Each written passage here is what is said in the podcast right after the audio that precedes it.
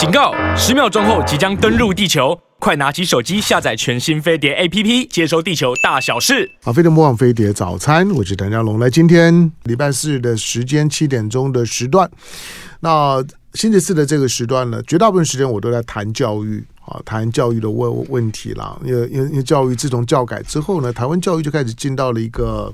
我觉得在一个漂流的状态啊，就教育现场的状况呢是很多的，那需要呢多关心一些。那特别我们做公共媒媒体的，我觉得关注教育呢是我的是我的职责所在啊。尤其现在商业社会里面啊，就是这么多的媒体，但是会去关注教育问题很少。好，除了教育问题之外呢，我也会把一些我想要访问的人啊，访问的人物呢放在星期四的这这时段。那今天在我们现场的呢，啊、那当。听我节目听久人知道呢，我对他很尊敬的。不管他他有没有在我的节目上面，我不是讲给他他听的。我的即使他他不在我节目上的时候，我也我也常常的会公开的讲，就是说这个人呢是我非常尊敬的人。好，这个人是谁呢？这个人叫王建轩。王建轩干过事儿很多。那我那我我我尊敬他的理由呢，大概跟大家都一样，就是这个人明明一辈子呢。我说真的，他绝对是很有条件，像我认识的很多当政务官的啦，或者说是受过高等教育的啦，大可以呢吃香喝辣过过一辈子，就是这辈子呢可以可以过得呢舒舒服服的，然后过得呢过得非常富，就可以可以呃所有的所有的欲望，他基本上面都有满足的条件。可是这个人呢却不是哈，这个人，我觉得他把他的他的一生。他和他太太苏法昭女女士啊师母两两个人，把他们的毕生的所所得，除了最基本的生活的需求有，我我认为，而且我即使不是在现场，可是我真的相信他们两个人绝对是除了自己最基础的生活生活的这个这个这个需求之外，食衣住行都一样，都维持在很很低的。一般人认为很低的、非常不讲究的这样一个生活水平，然后把自己的一生的努力呢，全部呢都做了奉献。那在我们现场的前监察院的院长、前财政部的部长，哎，反正他的他的钱很多了，这这我说钱的钱钱钱钱钱。王建轩王院长，他但是今天来，他是以爱心第二村文教基金会创办人的身份呢，来到我们的现场。王王建轩王院长，欢迎。主持人唐先生你好，各位听众朋友，呃，大家好，我是王建轩。呃，告诉各位啊，我很喜欢来上唐向龙的节目，虽然呃虽然不常来，我听说呃他常常对我有一些美言，所以我来了心情会比较愉快。但美人很多吧？赞美你的人很多啊，又不缺我一个。不过不过我我常常帮你的爱心第二春文文教基金会呢募款啊，然后然后呢去做宣传，因为我我觉得一个人。我常常讲讲到我去去去你家里的故事，你你可能也忘了，我都觉得怎么会有一个？因为我去过一些部长的家里，去过一些院长的家里。我说，就算马英九这么节节节俭的，一般认为马英九是很节俭的。那可是我刚去过王王建煊的家里面哦，我回来之后，我跟一些朋友讲说，我去的时候我才知道什么叫做家徒四壁。我觉得 这个人怎么会？他是财政部部长啊，怎么会这样呢？那吃也简单，穿也简单，然后呢，然后生活更更更简单。可是呢，那个人给我的感觉就是全身呢充满了能量。你给我的感觉，从我认识你的时候，那时候你还是财政部次长的时候，你可能忘了。但是我就觉得你充满能量。我我倒没有忘。我从前常常请这个记者朋友，我一下子来十几位到我们家坐坐啊。我我去的时候只有我一个，你也去过。哎，他们来以后。他们说：“我从来没有看到一个部长住的这么小的房子，简陋的房子。嗯啊、我家只有三十平啊，很简单，里面没有什么装潢不得了的东西。嗯、但是我这样讲啊，不是说我好。”好啊，但是我住在里面，我没有一点委屈感，我觉得很舒服啊。嗯、对，我们干干净净，只有两个人啊，清清爽爽。对呀、啊，嗯、而且我们住万商西那个山上啊，对，窗子一打开可以看到卫理、旅中、故宫博物院，哦，爽啊，很好。所以这个碰到你又回想到往事啊，那那那你。你为什么物物质欲望这么低呢？你你受完很好的教育，你念的其实是会会计统计这些，念这样的一个学科背景的人，我相信你的同学，他们不是会计师啊，就是什么的，现在大概都，那他们大概都都一般一般生活的水水平都都很好的。那你同样的背景，而且都当过财，更更不要说你当过财政部长。我想当过这样的一个部会首长下来，只要你愿意点个头，请你去当门神的旋转门的那个太简单了，那个钱哗啦哗啦都流进你的口袋里面。那你干嘛过成这样呢？哎，听这样讲，好像你做过部长也搞过钱的样子啊？你怎么晓得做过部长就这么容易有钱？因为我看过很多部长啊。可是你就不是啊？对，但是这个，当我们有一部，呃，其实我跟我太太两个人啊，这个、一辈子啊，我们现在八十五岁了，我们历来的慈善捐款啊，已经超过新台币一亿元了。一亿，很厉害。所以对我们公务员来说，一亿不是个小数字。嗯，但是我们很愉快啊。那现在我们日子过得也很好啊。那个我做过，我也感谢上帝哈。我也不知道我在这个职场上，就是官场上，怎么跑得这么快？人家都说青年才俊，我们家这么穷，我爸爸妈妈都没有念过小学，因为穷，交不起小学的学费。我妈妈呀，年轻的时候二十七岁啊，就没有女性的月经，是是因为营养太差，营养太差了，不是病哦，就给她吃两块肥肉啊，哎，马上就会有了。而且我亲眼看到我妈妈有一次，我特别记得，在床上生病啊，在床上痛的打滚。在床上，哎呦呦呦呦，滚过去，哎呦呦呦呦，滚过来，让我说去看医生吧。哦，不行不行不行，绝对不能看医生，因为我们家如果去看一次医生，大概一个礼拜没饭吃，穷的不得了，你知道吗？所以我当时生下来，我出生在安徽嘛。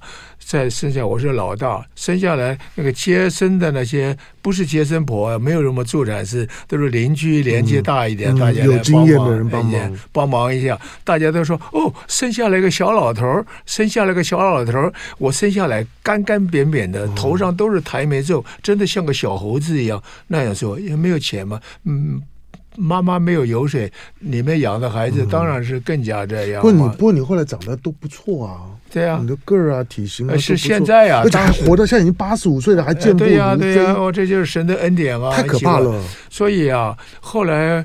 呃，这个里面我讲爸爸妈妈辛苦，尤其妈妈真的是非常的辛苦。我妈妈年轻的时候啊，她的妈妈就死掉了，死掉她有兄弟姐妹五六个，后父亲又娶了后母，又生五六个，十几个。我妈妈是女儿中间最大的，当然不读书，就在家帮忙做点家事这样了。所以嫁给我爸爸以后也是困难的不得了，一直到我大学毕业。我成功大学毕业，毕业以后我很争气，我考上税务关务人员特考，嗯、又考上中央银行，这两个在当时这么好的，哎，当时都认为是最好的就业单位，没错啊，因为薪水比较高。嗯，像我到海关的薪水啊，大概有一般的一点五倍，大概最少有。那我的薪水啊，就拿给我妈妈。那个时候有信封袋哦，不像现在银行划拨看不到钱哦。那个袋，信封袋上面都有写的，哎，都有写。你们有钱的，我就交给妈妈，这是我的薪水，交给妈妈。我相信我妈妈心中啊是五味杂陈，她一定回想她从小一直辛苦到现在。我的大儿子出来了，就业了，薪水交给我了，啊，我王妈妈苦尽甘来。我们家夜尽天明了，嗯，所以我最近写了两本书，一本书就叫《夜尽天明》，我们家夜尽天明了。那么今天我在这个，还一本书叫做《走在花园里》，另外一本是《走在花园里》。这两本书啊，我都要推荐给各位朋友啊，我希望大家都去购买，因为这两本书。赚到的钱，通通是捐给一个机构，叫传神，就传扬神，就是基督教的一个慈善机构。他们捐不到钱，他们现在做老人，做着做着没钱了，你知道吧？所以我们就尽量帮他。我这两本书，所有的钱通通都给他。所以大家如果买来的话，除了看我的这个内容以外，还可以帮助到苦难的人。那我刚刚讲夜尽天明，那我们家是夜尽天明了。但是各位好朋友，我们在夜尽天明以后，我们一定要想办法让别人也夜尽天明。所以我们在政府机关做部长、做什么长，你要时时以台湾人民为念。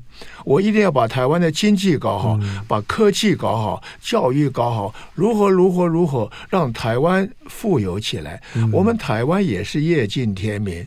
在早年的时候，民国四十多年的时候，我们国民所得只有一百美金，嗯，还不到嘞。现在已经三万多美金了，所以我们台湾现在一些年轻的人还是不了解当年的辛苦。嗯、你去问问你爸爸都不行，要问爷爷奶奶。嗯、当年台湾穷的不得了，大家都是吃地瓜干，没错，对吧？吃饭都吃不到，嗯、没错。所以台湾也业尽天明了。我们现在讲两岸的关系，中国大陆也是，中国大陆从前穷死了。嗯。这个二三十年啊，那像飞一样的起来，你知道吧？没错，飞黄腾达，真是不得了的。所以现在他变成世界第一了，嗯，所以美国人怕死了，所以要跟他拼嘛，嗯，就是不喜欢第一名老大给中国大陆拿去。嗯、所以中国大陆从我们中国人啊，从这个满清末年鸦片战争被英国人搞了以后，嗯，一直后来百年来都是惨不忍睹的。嗯、现在。哎，百年的屈辱没有了，嗯，中国人站起来了，也叫夜尽天明。所以我在大陆常常也有机会跟他们讲话，我就是说，你们现在是夜尽天明了，各方面大家都说你了不起，老大老大。我说你一定要记得，我们夜尽天明了。我们一定要去帮助其他的人，嗯、所以他现在什么“一带一路”啊，是、嗯、什么东西？当然他有他其他的目的，但是中间也是帮很多国家这个发展起来，夜尽天明。所以我们世界上的人八十亿的人，所以你们有很多几十亿的人很穷苦的，这些人我都希望。他们有一天夜尽天明以后，他们能够想到帮助别人夜尽天明。嗯，那个香龙啊，我告诉你，我刚刚讲的这一点不是那么容易。我们很多人他是苦苦苦，啊苦尽甘来以后，他说：“嗯、哎呀，我从前多苦啊，呃，没有鞋子穿，我现在哎呀有车子有房子，好啊好啊好啊。”他就他就到这样就为止了。他没有想到，哎，我有能力了，我要帮助另外很多的人。夜尽天明。如果我们世界上的人，我们都能这样想的话，许多苦难的人就能看到亮光了。所以我今天来上你的节目，借着我这个书《夜尽天明》啊，来就提到这个东西。当我们能够业尽天明，我又又能帮助别人业尽天明，我告诉你，你的心情是非常愉快的。比你中乐透还愉快，就是你看到这么多苦难的人，因为我有一点帮助，哎呀，你看他现在这么好，哎呀，对吧？嗯嗯，你那个心中的快乐，所以我的第二本书叫《走在花园里》。如果你经常能够帮助别人夜尽天明，你就走在花园里。为什么？你想到，哎呀，那一个孩子从前家里面那么穷啊，后来我帮了他念书啊，怎么样？现在呀，他都台大毕业了，哎呦，台。大医学院呢，现在好的不得了啊！哎呀，想想想，心中就觉得非常快乐。你就好像走在花园里一样。所以我今天要讲的就是说，我们各位好朋友，当你很困难的时候，当你夜尽天明了，你很高兴，我也替你高兴。但是你一定要记得。要帮助另外很多苦难的人，让他们也夜尽天明。然后我告诉你，你会非常快乐，好像走在花园里。让那些夜尽天明的苦难的人夜尽天明了，他们也走在花园里，日子好过。所以今天是我讲介介绍这两本书给朋友们啊，就是也主要是要讲这个野径天明啊，走在。花园里，那就讲到，呃，我刚刚提到，我和我太太苏老师啊，我们慈善捐款都超过新台币一亿了，现在已经一亿多了，呃，超过也帮助很多人。我们一共创办了有六个慈善基金会，第一个的基金会就是今天要跟你谈的这个、嗯、叫爱心第二春文教基金会，嗯、这个是我在选立法委员的时候啊，剩下的捐款啊，还有一、嗯、一票补助三十块啊，那个钱拿来成立的，这是第一个。那么叫爱心第二春。我打断您一下啊，我要进一下广广告。哦、我如果不打断他，他可以一直讲讲到讲到最后一秒钟。抱歉，抱歉。好，广告回来再跟王建军聊。好，非常不枉飞碟早餐，我是谭家龙。那今天呢，星期四的时间，我访问王建轩。访问王建轩的时候呢，其实当然说跟跟王王建轩是聊不完的啦，因为他有很很多很多的故事。那我之所以会会公开的讲过，就是说，如果如果在我的工作，在我的在我职场生涯当中，要找一个我最最敬佩人呢，我我第一个我会我会我想到王建轩，就是一个人把他和他太太，不只是他。而是他和他太太两个人，一个当大学教授，一个呢，一个一个都是在一个专业的，就是说呢，行政体体系里面，那都当到部长了，部长卸任也当过院长了，也参与过选举。可是不管是呢，他们两个人的收入所所得退休金，或者是呢，刚刚讲的选举，选举有捐款有补补助款，他们夫妻两个几乎都捐得干干净净。那他们会因此而贫穷吗？没有，就是我他给我一种很特别的感觉，就是我我必须承认，虽然我没有宗教信仰，可是我认为信仰在他们夫妻两个身上发挥非常非常巨大的能能量，就是他们仍然过过得富足而快乐。那不管遇到怎么样的挫折，你想王建轩这一生当中，在官场的当中，他没有遇到挫折有啊。我在我在在他年年轻的时候，我刚跟他讲，就是说我在认识王建轩的时候，那时候他他是政务次次长，之后在当部长的那段时间，我访问他比较多。你想他当财政部长的时候多么的辛辛苦，那个时候呢跟财团斗，但是李李登辉站在财团的这一呃这一边。那个时候呢，王王建轩呢要离开财政部长，我也看他哭哭过啊，就是很难过啊，就是就是悲 悲从。中来，可是他的生命始终都维持着正向。好，手上的这两本书呢，刚刚呢，王王建煊王王部长王院长提到的他的两本的新书，一本《夜尽天明》，那一本呢，《走在花园里面》。我说我我坦白说，今天王王建煊是来晒恩爱的，你知道吗？就是他告诉你，就说他跟他老老婆两个人。我我我刚在在节目开始前，我我跟王建煊讲过，就是我看了你们两个人的年轻时候的照片啊。我我说在，我觉得你年年纪大的时候长得还还可以，你年年轻的时候，你你你你配不上书书法招，那你是怎么追到书法招的？你讲的没错啊，我刚刚也提到，我们家很穷啊，我生下来像个小猴子一样，家里面一直是这样，所以我年轻的时候，包括我成功大学毕业。的时候仍然是刚刚那个样子，不不不好看。我觉得我后来的样子啊，还比较像个对像个男人一点啊，还还还还可以。所以 所以这个没有关系，这个倒不要紧。但是我现在活得很好，我八十五岁了，我有摄护腺癌呀。我有癌症啊，啊但是社会性癌已经五年了，呃，好像没事呀，真的。很慢嘛，就是而且我我我我觉得好像不影响你，好像没有事。我每次去回诊啊，要一个月回诊一次，后来医生说不要这么麻烦了，三个月回诊一次，嗯、后来又说不要不要了，半年回诊一次。现在回诊每次回诊都是没有任何的问题，所以我还可以活很久。我太太有。实质症，嗯，失智症已经有四五年了，现在也活得还可以啊，嗯、所以我现在就是跟神祷告，我希望啊能够让我活到九十五岁，所以现在还有九年多，嗯，我这样活到这个时候干什么？你要干嘛我？我还可以为社会做很多事，我等一下有机会讲，我的满脑袋。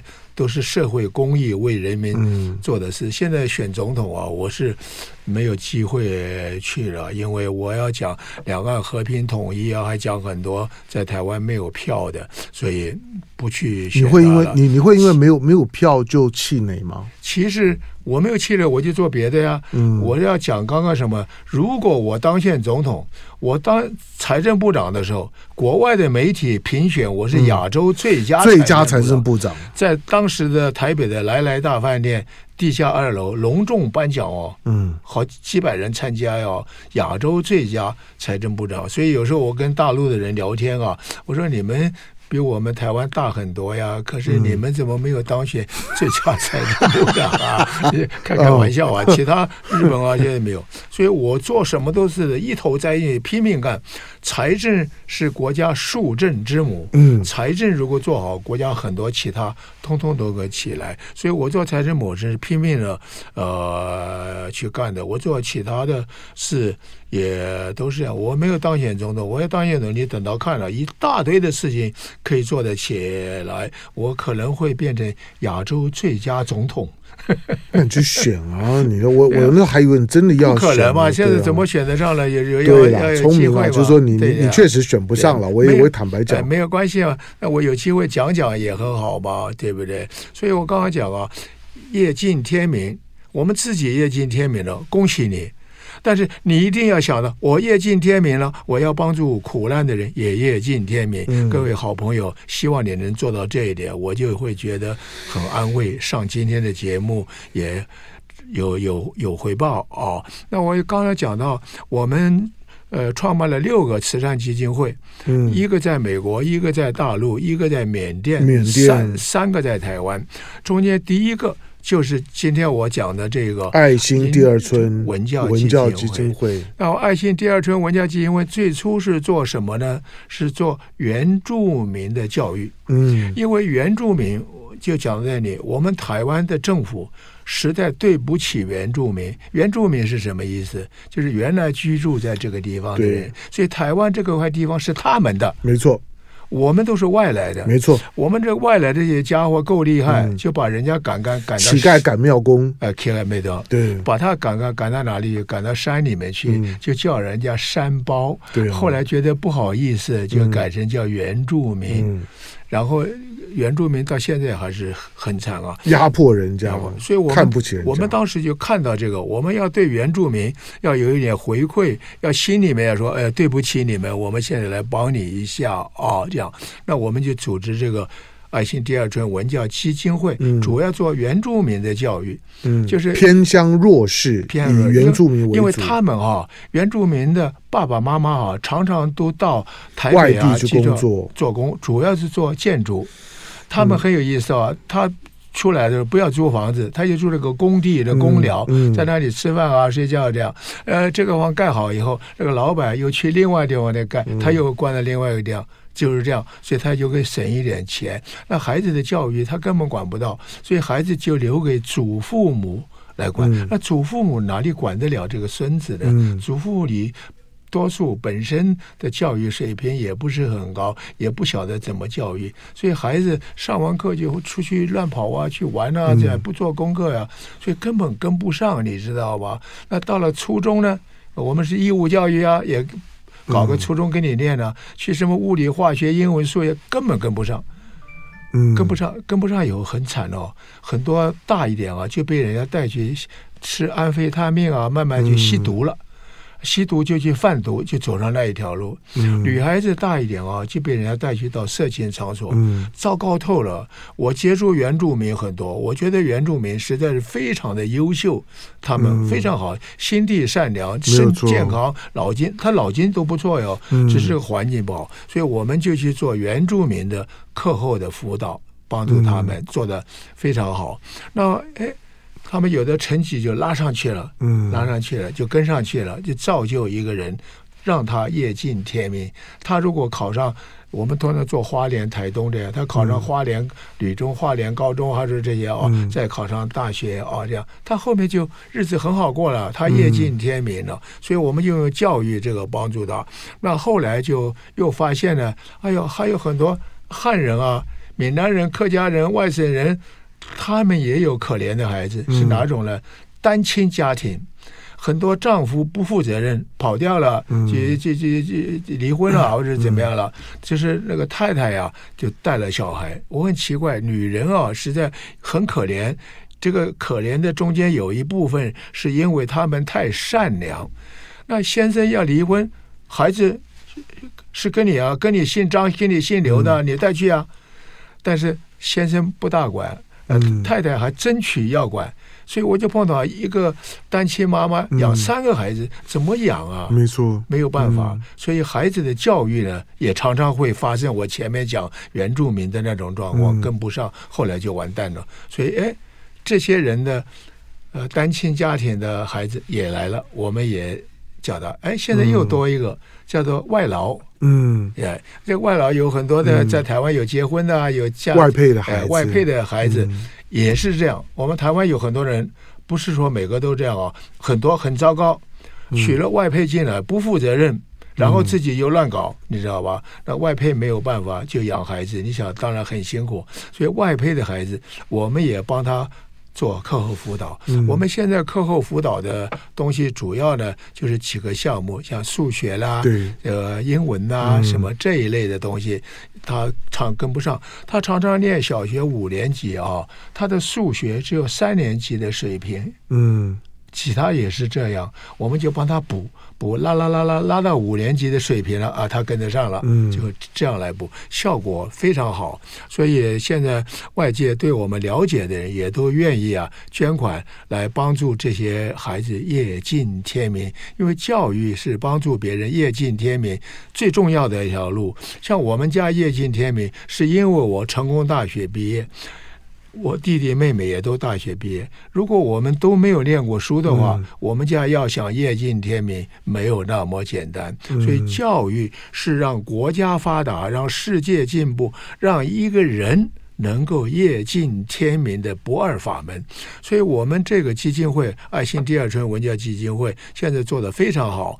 那外界越来知道的人越多了，嗯、所以大家的捐款啊也会比较多一点。你一年需要多少钱啊？一年这个基金会需要多少钱？一年基金会的详细数字要查一下，因为我要管好多个基金，这些创办人嘛，嗯、这个人我也不是董事长，也不是对，嗯、他大概也要要好几千万。好，我我我借着，因为、啊、因为王王院长在谈到爱心第二春文教基金会啊，那简称为爱基会啊，我把爱基会的，就是说呢，捐款的资讯呢，简单的念一下，就是您您放在些心上。当然，你即使没有听清楚没关系，你在网络上面 Google 一下，你只要呢用搜搜寻搜寻呢爱基会或者爱心第二尊文教基金会，你都能够找到呢跟爱心文爱基会呢接接触或者捐款的方式。你也可以呢打电话呢就更。了了解就爱基会呢，到底在做做些什么？当然，因为他们是一个是一个这公益的慈善的单位。如果你有需要他们帮忙的，你也可以呢寻求他们的协助。你要帮忙他们的，那更棒。好，那爱基会呢，你你上网呢搜寻呢爱基会的线上捐款的专线，或者呢你直接呢打电话呢索取呢他们的就是捐款的这个相关的资讯账户啊等等，这些是一定要的。那电话呢零二。八七五二三九六三零二八七五二三九六三，那或者你直接呢，Google 那搜寻呢爱机会的线上捐款，好，因为他们刚刚的院院长提到了，就王建王院长提到，就是他们已经投入非常非常久。也帮助了非常多的孩子。早期的时候呢，当然跟王王王建轩的生呃这个他的成长经验，他的他的行政经验有关。那看到呢，花东地区呢偏乡弱弱势，台湾的城乡差距在经济发展的那段过程当中会被拉得非常非常大。那城城乡的差距，其实最大的差距是在教育，最大的差距呢是在呢世代。好，那这些呢要如何去克服？就就需要我们很有自觉的去投入到呢当地的这这些如何把那些呢缝隙呢尽可能的弥补起来。那爱基会在这方面呢，在花东地区的投入呢非常非常多。好，那如果你要更进一步的了了了解爱基会呢，过去是我们谈过哈，你也可以呢直接呢去去 Google 一些呢爱基会的相关讯息，或者直接跟他们的联系呢，这些呢都很棒。那在我们现场的呢是王建轩，来我在进广告，广告回头之后呢继续跟我。王建轩王院长聊，好，非得忘飞碟早餐，我是谭振龙。好，今天呢，星期四的时间呢，我访问了前监察院的院长王王建轩。当然，现在你可以不用叫他院长，因为他办的几个基基金会呢，那他也退休了。他和他和太太苏法昭呢，苏老师呢，两个人都都退休了。他们也不可能再有再有收收入呢，做更多的捐款。但是这几个基金会的运作，尤其他最早创办的这个爱心第二春文教基金会。那投入到呢偏乡的孩子的克服跟照顾这件事情当中呢，已经呢非常非常长的时间。那刚呢，呃，王部长呢特别提到，就是说从过去呢，主要是针对呢原原住民的偏乡弱势的孩子们的照顾，慢慢的呢扩大到一些呢比较贫穷弱弱势的，包括外外配。那因为有有一段时间呢，其实台湾人的婚嫁呢，就是和外外配娶外配呢来到台湾的很多。那一段时间之后呢，这些呢外配的孩子呢也都已经长长大了哈，受教育了，也都应该是准备要出社会了。那有些比较弱势的家庭里面呢，还是需要大家帮忙。刚才是问了一下，就是爱心第二村文教基金会呢，一年的运作经费呢，大概需要三千多万。他们在偏乡的客服，然后到深入到这些偏乡去开课，找老师。这这些的老师呢，还是有基本的这个这个，就是说呢，收入是收入的，那那不完全是志志工义工而已。那对这些孩子们的照顾呢，除了课程以外，接送啊等等啊，这些呢都都是重点。好，这些呢都需要大家呢更多的投入。好，在我们现场的呢，王建轩呢，王院长，好，再来。这个刚刚你讲的很对，像现在我们爱机会啊，嗯、就是帮助大家都听到的，帮助原住民，嗯、还有我们其他所有的人，嗯、现在还包括外外配的这个孩子来做，做的很好。现在一年的预算啊，三千多万，嗯、三千多万，大家要晓得募集真的不容易，嗯、现在募款很困难，很困难。所以有人说，哎，你们募掉三千万，不错不错，我们募三百万都没有募到，不错。但是大家晓得，如果三千万够不够？永远不够。没错。为什么？因为你就做的人少嘛。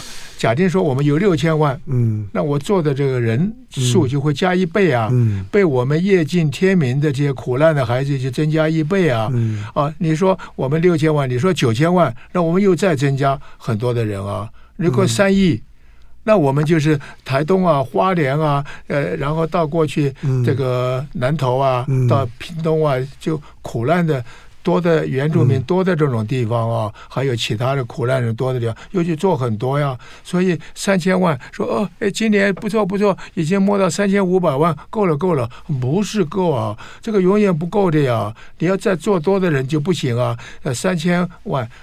各位好朋友，如果有哪个人捐三亿给我，嗯、我拍胸脯跟你保证，我办的人会增加十倍，十倍苦难的人夜尽天明了，嗯、这是了不起的。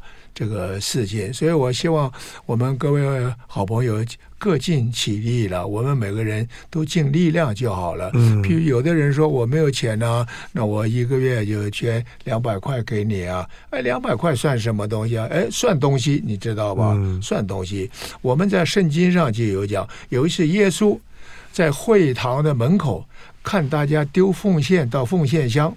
后来耶稣告诉这些门徒：“刚刚你们丢钱到奉献箱奉献出来的，谁最多啊？就是那个寡妇丢的最多。嗯，那个寡妇啊，丢了两个小钱。